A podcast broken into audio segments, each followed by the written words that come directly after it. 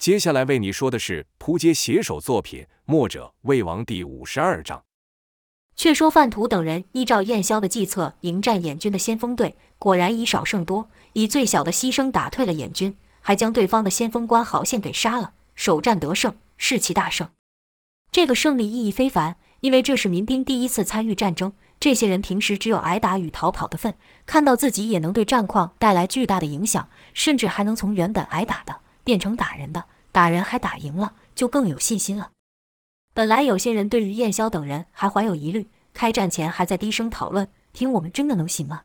对方可是都是训练有素的士兵，连范将军都被他们给打回来，我们就只会一招，单凭我们这点人，真能是燕军的对手吗？不会一上场就被人杀死了吧？现在的话题都变成了他们能进这条道，多亏我刚才装的像。另一人道：去，你那叫装吗？我看你刚才是真的吓到脚在发抖了。那人回道：“胡说，我这叫做戏作全套。若不是我，他们能追上来吗？”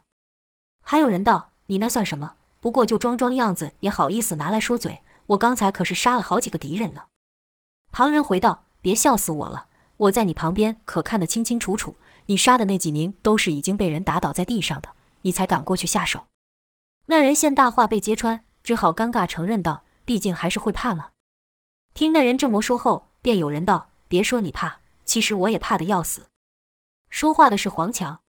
民兵当中胆子最大的田浩说道：“怕他个屁！你们就说我们是打赢了还是打输了？”民兵接道：“自然是打赢了，那还用说吗？”田浩便道：“那就对了，管他先前多害怕，甚至是吓到发抖，总之我们打赢了。”黄强就跟着喊道：“对呀，我们打赢了，我们打赢了呢！别说是民兵了，贩徒。”杜立与赵修等人与其手下的军校，此时士气也是相当高涨。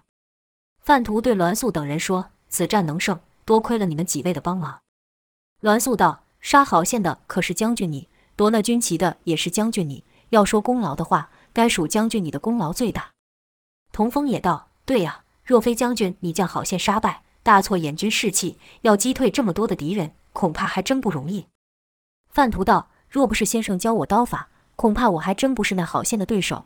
再说，若非几位保护我，冲进去敌军里夺旗，光是杀了郝宪也没什么用。说实在话，当初听到就我们四人要冲进燕军夺旗，我这心里还真没有底。但看到你们两位都冲了，我也只能硬着头皮上了。此时，赵修与杜立走了过来，说道：“这话将军可真没有说谎。昨天晚上，将军还在跟我们说他肯定活不过今天呢，连遗言都交代好了。”范图县杜立将他丑事说出来。便也回道：“你还好意思说我？要不要我把你昨天说的话也跟几位说说？”杜立前笑几声后说道：“现在哪是扯这琐事的时间？先生不是还有吩咐吗？”杜立这一将话题带开，范图才一拍脑袋说道：“是啊，你看我高兴的都把那事忘记了。”说着就叫来两名军校，让他们换上了燕军的服饰，授予密命，而后两人便策马扬鞭而去。杜立与赵修则是领着人打扫战场，将燕军身上盔甲。武器、衣服等可用之物都脱了下来，跟着吩咐军民挖了个坑，以掩埋尸体。此战吴城的主力还是以正规军为主，民兵为辅。民兵中还掺杂着监狱中的囚犯，他们虽然和民兵一样受过训练，但原本个性就凶狠。开始上场时，见到燕军人数如此多，心里也是害怕。但到后来战况一转，燕军这一败退，棒打落水狗谁不敢，便冲上前狠狠地发泄一番。他们和其他军民都不一样。军民刺倒敌军后，就不再理会，是继续追击前方燕军。但这些罪犯却是将倒地的燕军乱打乱戳一番，杀的敌人不多，但残忍的程度却叫其他人更甚。范图等人见军民将尸体掩埋的差不多后，带着可用的东西回城去了。大多数的民兵也跟着走了，只留下几个动作慢的百姓和罪犯。刘威就在其中。刚刚范图等人在，他还算老实。现在看身边只剩下几个百姓和罪犯。他胆子变大了起来，就听他喊道：“喂，乡亲们，我问你们，如果有人跑来你家要打你，但不是你的对手，被你打败后，你还会请他进屋喝茶吗？”旁人道：“那怎么可能呢？这种自不量力的人，自然是让他滚回去。”刘威道：“那我们干嘛还帮这些眼兵收尸啊？他们不就是自不量力的跑来攻打我们吗？”有人道：“但这可是将军的命令啊。”刘威道：“他现在又不在这，提他干什么？”我就问你们生不生气吧。而且我听说之后还有更多眼军会来，我们难道不该做点什么，让他们知道我们的厉害吗？搞不好他们看到后便吓得灰溜溜跑回去，仗也就不必再打了，这样不是很好吗？有人就问道：“你有什么办法吓得他们跑回去？”刘威道：“要我说，我们干脆就拿几个敌人来立威，让他们知道我们不好惹，敢打我们的下场就是这样。保准他们看到后便吓得屁滚尿流的逃了回去。”刚才说话那人又道：“但将军可莫吩咐可以这样做。”刘威道：“我说你这人怎么这么死头脑？我问你。”将军的首要目标是不是打退敌人？那人点了点头。刘威道：“那如果我们这一做，便把敌人吓得回去，不就等于是帮了将军的忙？到时候说不定还会有赏呢。”几人便议论起来：“不用打仗还会有赏，听起来不错呀。”此刻打了胜仗，士气正高亢，这几人是有精力却无处发泄，便纷纷附和道：“好啊，谁叫他们没事来打我们，害我多做了好些工作，是该给他们一点颜色瞧瞧。”另有一人说道：“怎么，看我们好欺负啊？现在如何？说话呀！你们不是很厉害吗？现在怎么倒下了？”说话那人一边戳着尸体，一边笑骂着，旁边也不少人跟着做。有人问道：“刘大哥，那你说吧，我们做怎么做呢？”这人和刘威一样是罪犯，在狱中什么都听刘威的。刘威邪笑了一下，说道：“瞧好了。”说罢就把眼军砍下四肢后立了起来。用完后是双手叉腰，洋洋得意说道：“不错，不错，你们觉得呢？”那人赶忙附和道：“就该这样，让对手知道我们的厉害，知道欺负我们的下场。”就看刘威盯了一会后，摇了摇头说道：“光我这一个不够震撼，须得把这条道上全都立上人肉串，才能达到震慑的人的效果，保证眼军看到后不敢过来。”说完后，就教唆其他人跟他一起干这事。说归说，看归看。但要自己动手做这种残忍的事，即便是罪犯，也有人不敢。毕竟不是全部的罪犯都像刘威这样，有些只不过是犯了些小罪被关进来，恰好碰上战事被抓到了战场上。刘威喊了几声，见默人动作，便道：“干嘛？下不了手啊？瞧瞧你们这副窝囊样，活该一辈子被人欺负。别说眼军想来杀你们，我看了都有气。你们既然这么没用，我看也别等敌人动手了，干脆我现在就把你们杀了得了。”这刘威在吴城中本就坏得出名，在许多人的心中，刘威甚至比眼军还要可怕。这时，刘威就指着刚才附和他的罪犯道：“你不是赞同我吗？你来一个。”被刘威这一点名，其他人的目光便都朝他看去。那人甚是好面子，被众人这么一看，便逞强道：“怎么？难道你们以为我不敢了？我可是出了名的大胆，活人我都不怕了，更何况是死人。”说完，那人也捡了一把刀，跟刘威做一样的事。做完后，便转头对大家说道：“怎么样？怎么样？这有什么难的？换你们了，都给我做！”有几个人还真就跟着做了，但有几个人还是不敢。其中有一位叫做梁破的罪犯，甚是害怕，毕竟他不过是偷了大户人家的东西而已，本来被打个几板就没事了。谁知道那家主人硬是要给他好看，胡乱给他安了许多罪名，像是什么企图非礼他的姑娘。行凶抢劫等等，人家有钱有势，他就想替自己辩白，也没有机会，被下了狱。在牢里，人人都知道他最是胆小，没事就欺负他。他这人也是懦弱，从来不敢反抗。刘威环顾四周，看还有几人不敢动手，便骂道：“好啊，你们几个胆子不小，敢不听我的话是不是？”说着就指了一人道：“你过来坐。”那人摇了摇手，直说不敢。刘威就怒道：“有什么不敢？我们不都干了吗？怎么？”你不想出力是吧？只想捡现成的是吧？当时那狱官可说了不出力的下场，难道你忘了吗？那人反驳道：“我不也上了战场？”刘威道：“你是上了，但你比那些不敢上场的人更可恶。”那人不服道：“我怎么可恶了？”刘威道：“你上了场却不出力，别以为我没看到。刚才你尽是躲在后面了，我倒想问你，你杀了几个敌军？我看是一个都没有，没有用的东西。”跟着刘威又把视线扫向其他人，这时他就注意到了梁破了，心想这人最是没用，如果连他都做了，其他人就没有借口不做了，便对梁破喝道：“你给我过来！”梁破不敢。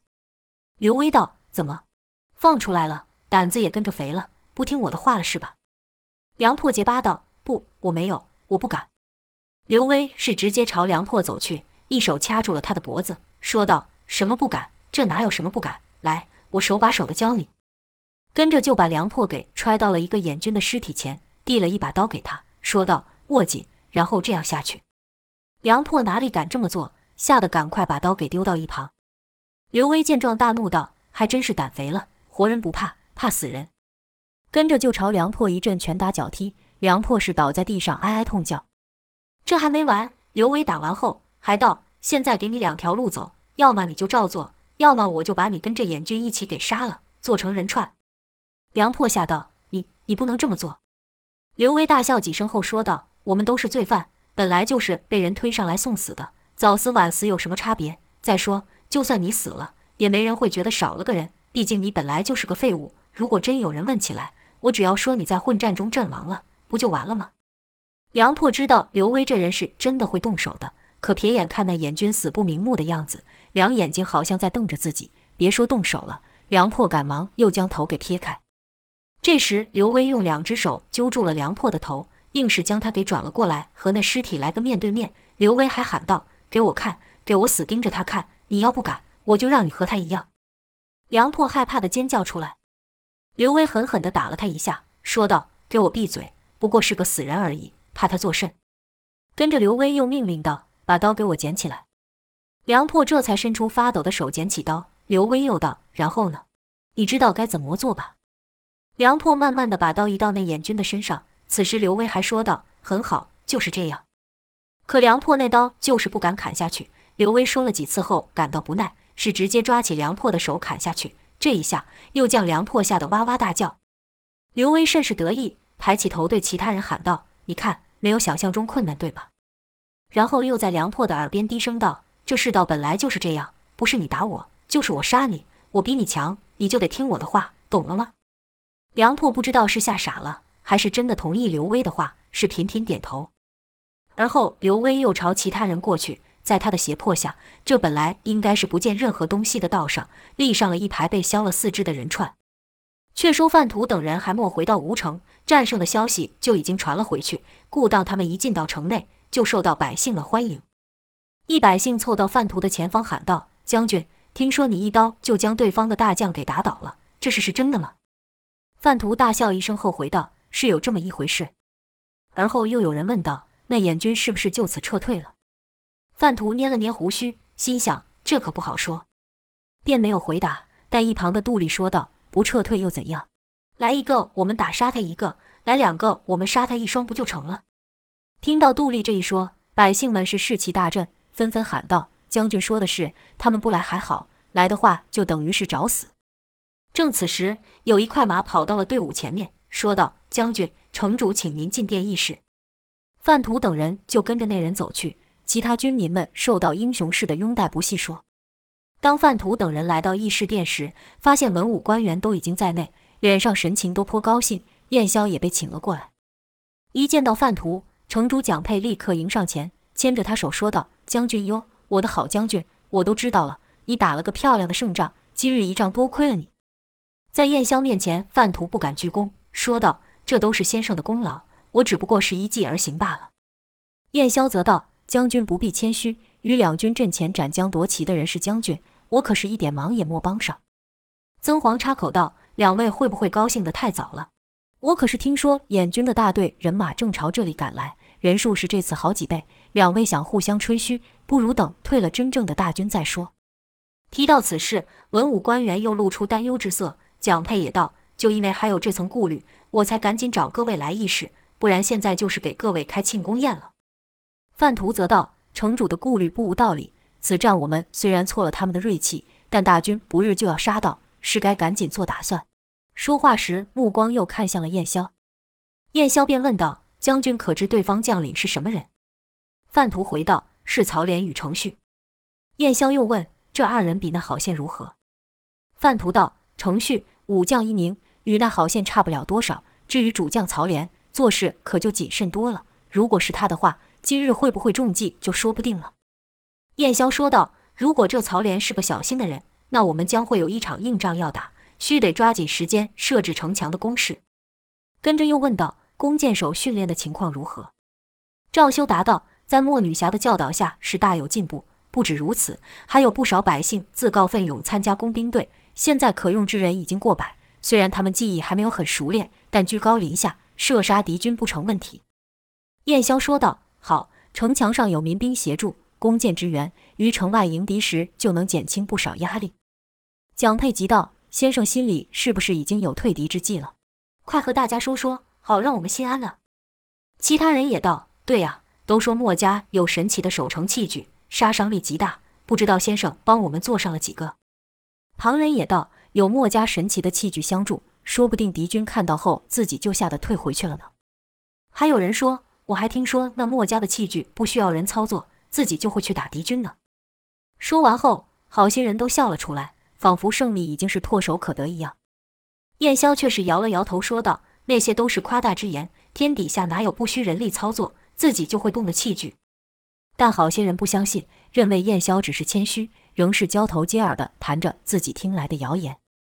范图立时提高了音量，说道：“请先生教我们如何退敌。”范图这一声喊，顿时让殿上安静不少，大家的目光才又都回到燕霄身上。燕霄道：“我已派人于城前埋下陷阱，待敌兵聚集的时候，立刻启动陷阱，让敌军掉入，当可挡住一波攻击，使对方受伤不少。”蒋佩听了后放心不少，说道：“看吧，看吧，我就说先生是早有对策了。”燕霄又道：“要能成功的守城，就必须以最迅速的手段使敌人受到重伤。”故此战的关键就是要让多数的敌兵聚集在机关上，到时再启动机关才会有用。因此，城墙前需派重兵抵挡。如果我们经不住敌军的冲杀，或无法将他们都拖在陷阱上，恐怕伤不了多少人，敌人不受到重创，那是否会退兵就不一定了。有一人道：“先生不是训练了好些民兵吗？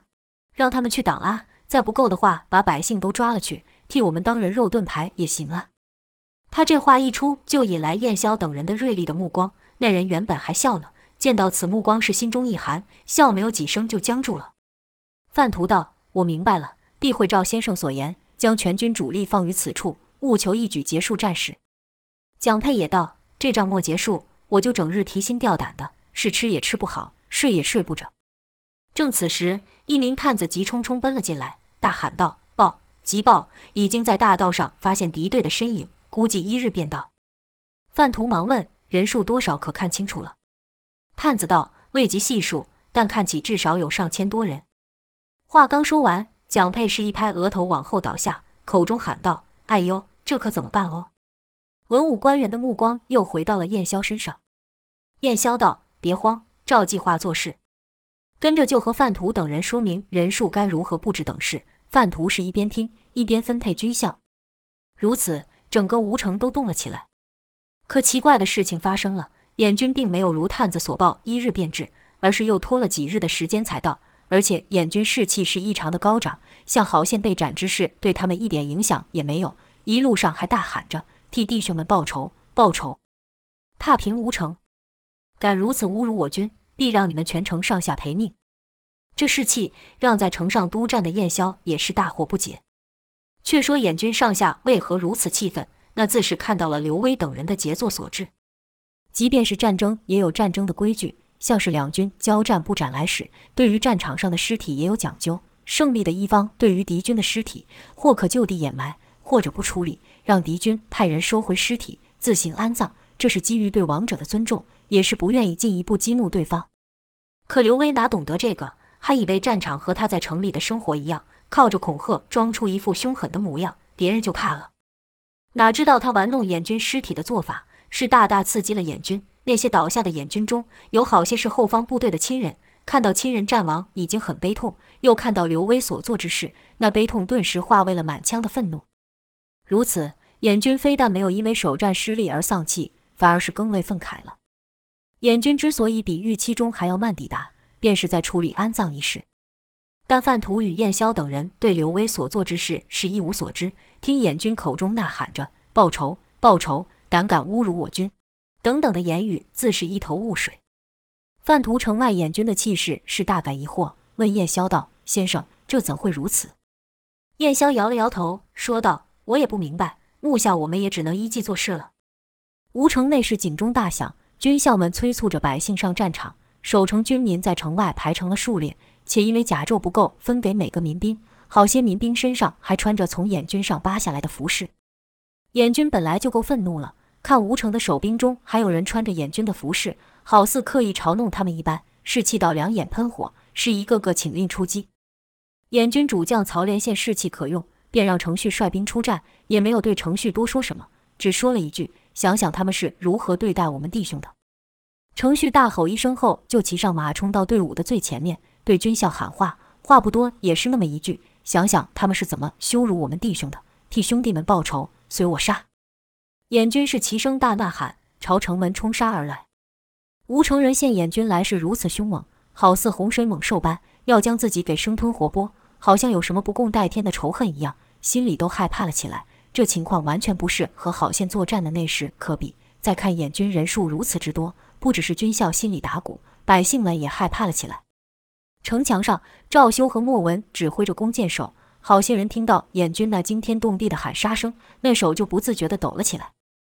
不只是城墙上如此，城墙下对阵的兵民更是害怕，因为燕军在他们眼中看起来更是巨大，而且一个个像是从地府来的恶鬼一样，红着眼睛，举着武器朝自己杀来。城墙上，莫文高举手，赵修便喊道：“拉弓，搭箭！”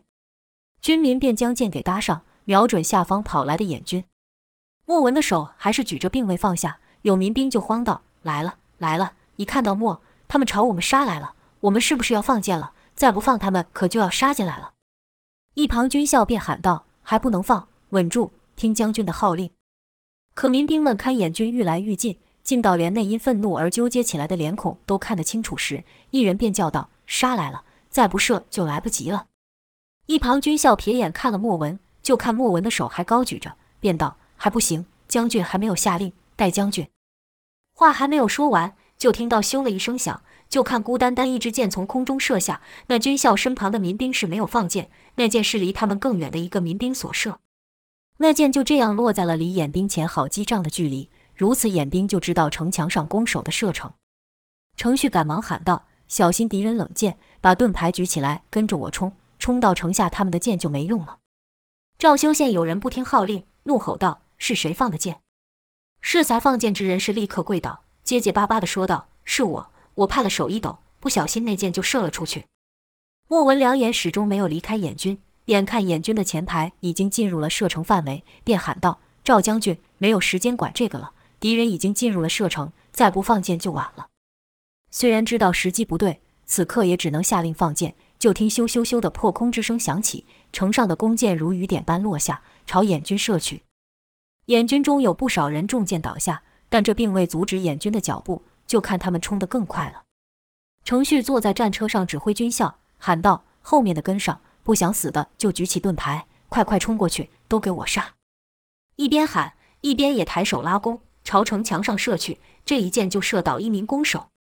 燕军中自然也有弓手。程旭射了一箭后，便喊道：“放箭，射死他们，掩护我军！”如此，许多弓箭都朝城墙上射来。又射倒了不少吴城守兵。城墙上，赵修也是不断的喊道：“放箭，放箭，不要停下来，瞄准冲来的那批燕军射去。”城墙上的情势已如此紧张，城墙下那要正面迎敌燕军的军民，自然是更为害怕了。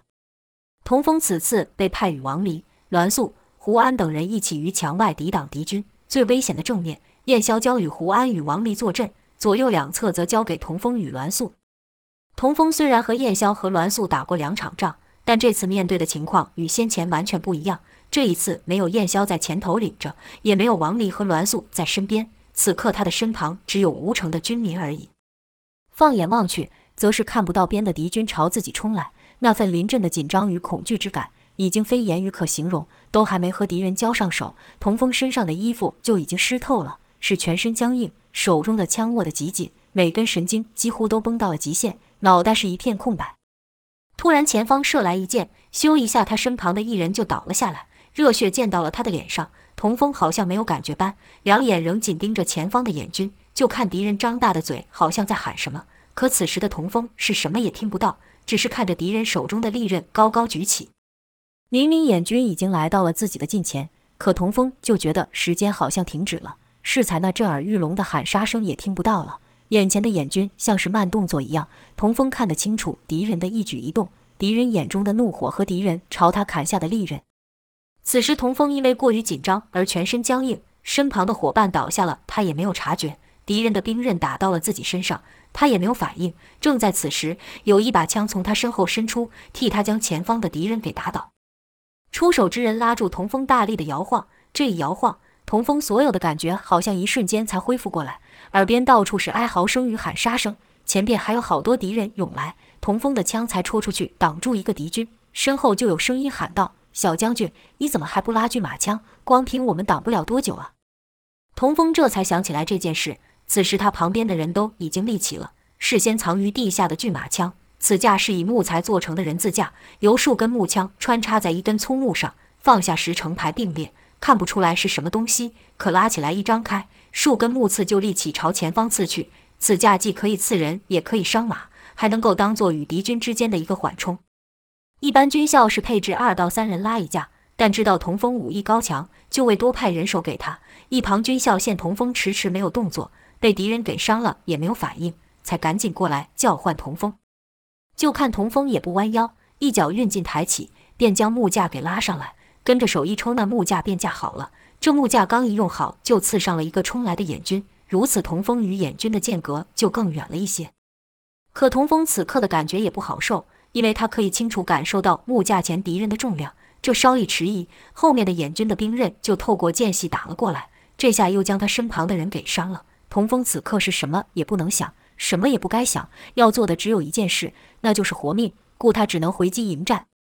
在童风的后方，还有督战的军校不断的大喊道：“挡住，挡住，都给我挡住！”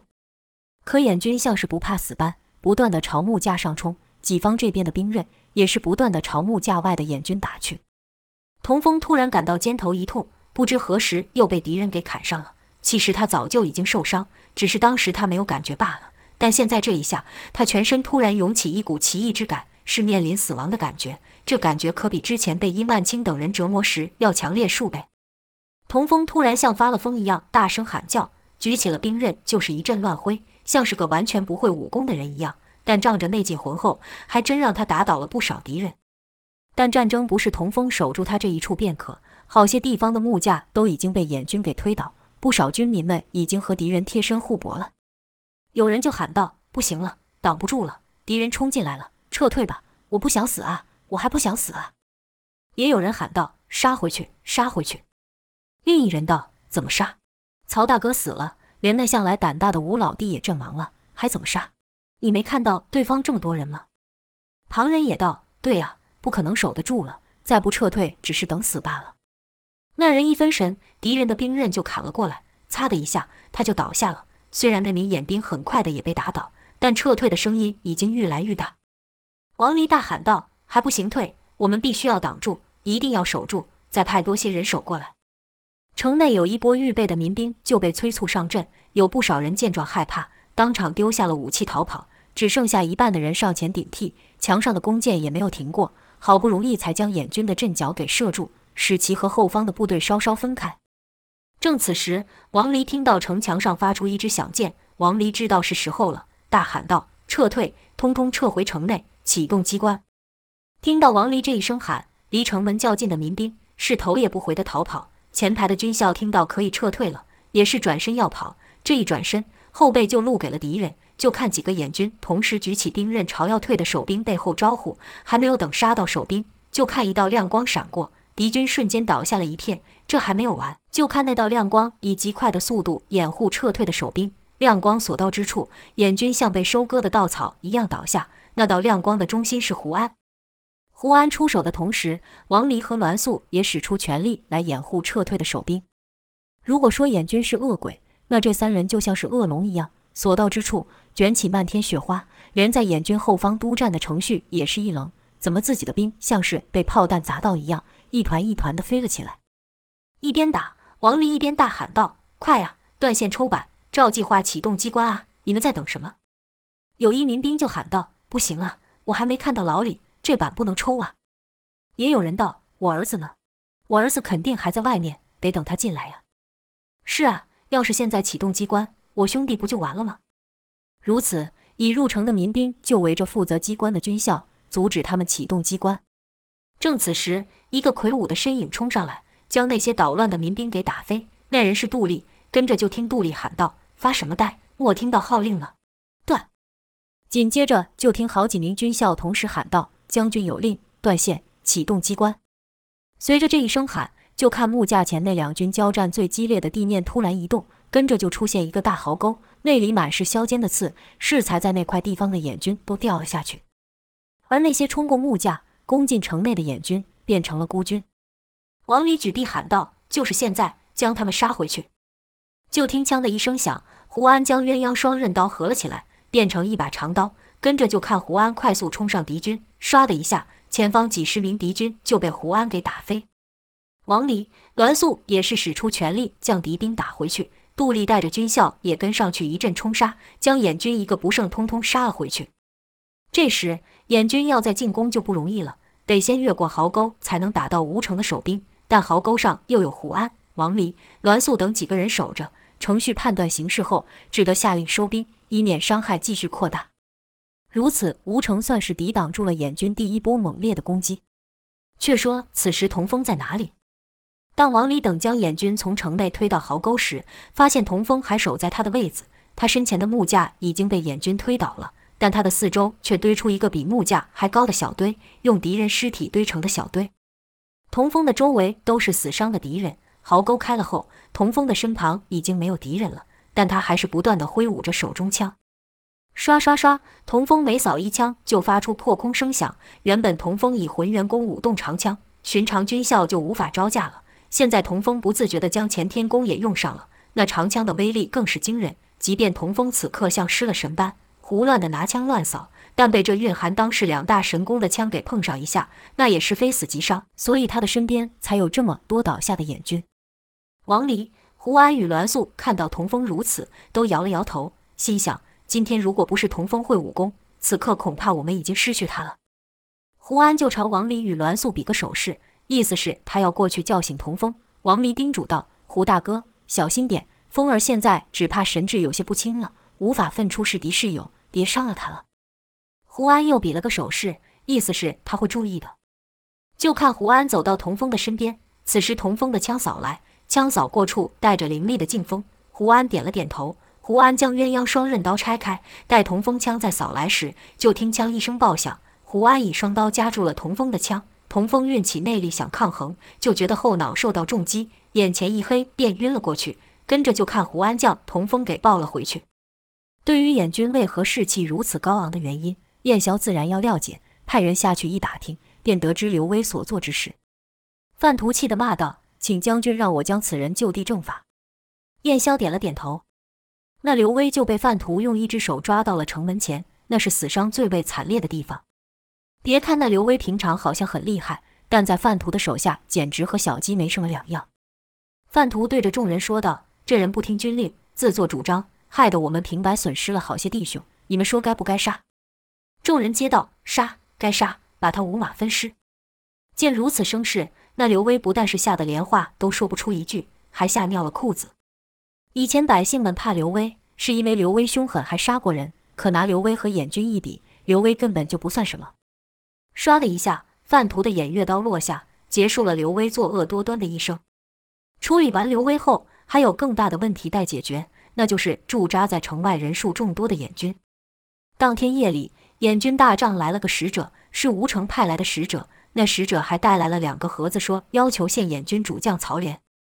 程旭第一个就跳出来说：“献个屁！直接将来使给斩了，替弟兄们报仇。”曹连却另有打算，说了声：“且慢，让他进来。”来使提了两木盒就进来了，一见曹连便道：“我家城主请我带两件礼物给将军。”曹连便问道：“你我两军正在交战，带礼物来给我是什么意思？”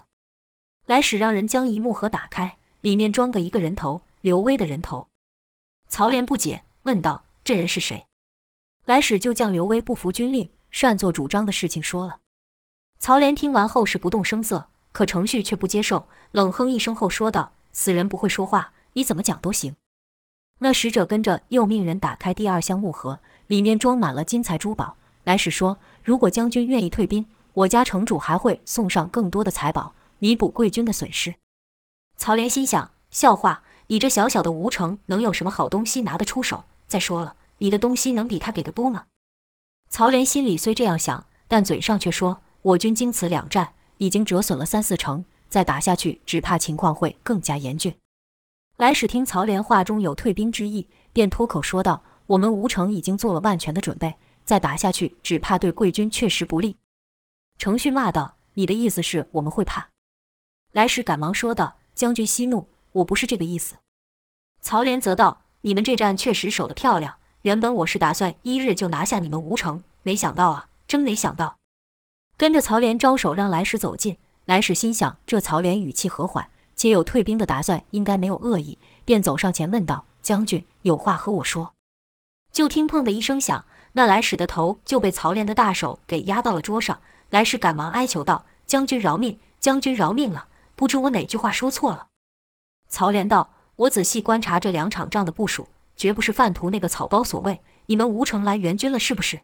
你给我想清楚了再回答。若有半句虚言，嚓的一声响，乃曹连将短刀刺入桌案之声。那短刀距离使者的眼球不过数寸，吓得使者求饶道：“我说，我说，将军要问什么，我都说。”曹连道：“吴城最近来了什么人？现在是谁在指挥吴城的军校？给我老实交代。”使者吓得结巴道：“来，来了墨家军，现在全城的军校不。”只是军校，百姓也要听从墨家军的指挥。曹连与程旭一听到墨家军，眼睛都是一亮。而后曹连沉吟道：“难怪，难怪啊！你今日来，我这也是墨家的人吩咐的。”来使说道：“是是是，也是他们叫我来的。”曹连道：“我看今天有不少人穿着我们演军的服饰，那是为何？”来使道：“他们都是老百姓，我们没有这么多的军服分给他们，只好……”来使不敢说话下去。曹连稍微晃动了一下刀子，说道：“刚才我的话你好像没有听懂，看来用说的你不明白，得动手你才晓得厉害。”来使害怕，便说道：“百姓们没有军服，只好从倒下的人身上拿。将军别杀我，这也是照那些墨者吩咐的，否则我们就算有天大的胆子，也不敢这么做。”曹连点了点头，说道：“我再问你，今天这一战让你们暂时得到了喘息，现在是否高兴得很呢？”来使道：“不不。”没这回事，百姓们都被贵军给吓坏了，哪有人敢高兴？就连我们城主也是如此。自听到将军出兵的消息后，他便没有睡过一天好觉。所以只要将军能退兵，什么要求他都会答应的。曹连又问一些城里的状况后，便放那来使回去。程旭就问将军：“难道真想退兵？”曹连道：“你难道没有听到？他说吴城现在有墨者帮忙吗？”程旭道：“墨者算个屁！吴城军校本就不多。”虽然我军此战死伤不少，但吴城那边不也一样？曹连朝其他武将看去，问道：“墨者以善守闻名于天下，你们怕不怕？”武将接道：“若连这小小吴城我们都攻不下，那才叫可耻。谅他墨者再厉害，那又如何？我军人数可是他们的好几倍之多，而且此次出战皆是训练有素的精兵，哪是临时抓几个百姓训练就能够抵挡的？”